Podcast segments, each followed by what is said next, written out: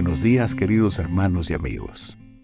El pensamiento devocional para hoy, 16 de abril del 2023, se titula Saltaremos de alegría.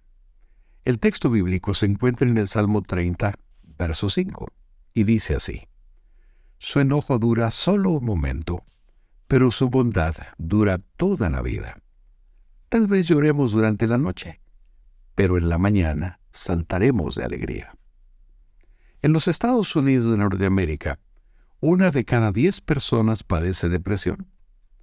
Michael Gerson, un columnista del prestigioso periódico The Washington Post, es uno de los que forma parte de esta estadística.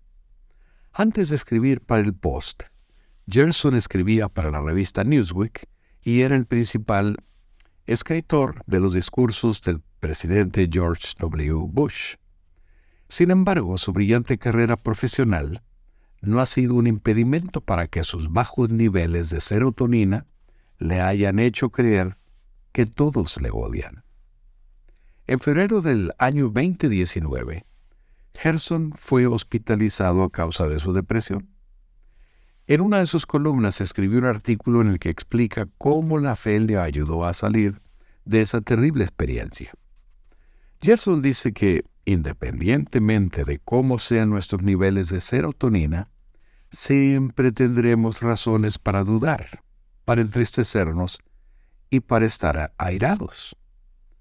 Al final del artículo agrega, muchos claramente oran para alcanzar una fuerza que no poseen, pero la promesa de Dios es diferente. Incluso cuando fallan las fuerzas, hay perseverancia. Incluso cuando falla la perseverancia, hay esperanza. Incluso cuando falla la esperanza, hay amor. Y el amor nunca falla.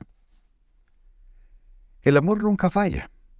Esta declaración de Michael Gerson debería fijar en nuestras mentes que la batalla contra nuestros problemas emocionales no se limita a que seamos fuertes y perseverantes o a que tengamos una actitud positiva.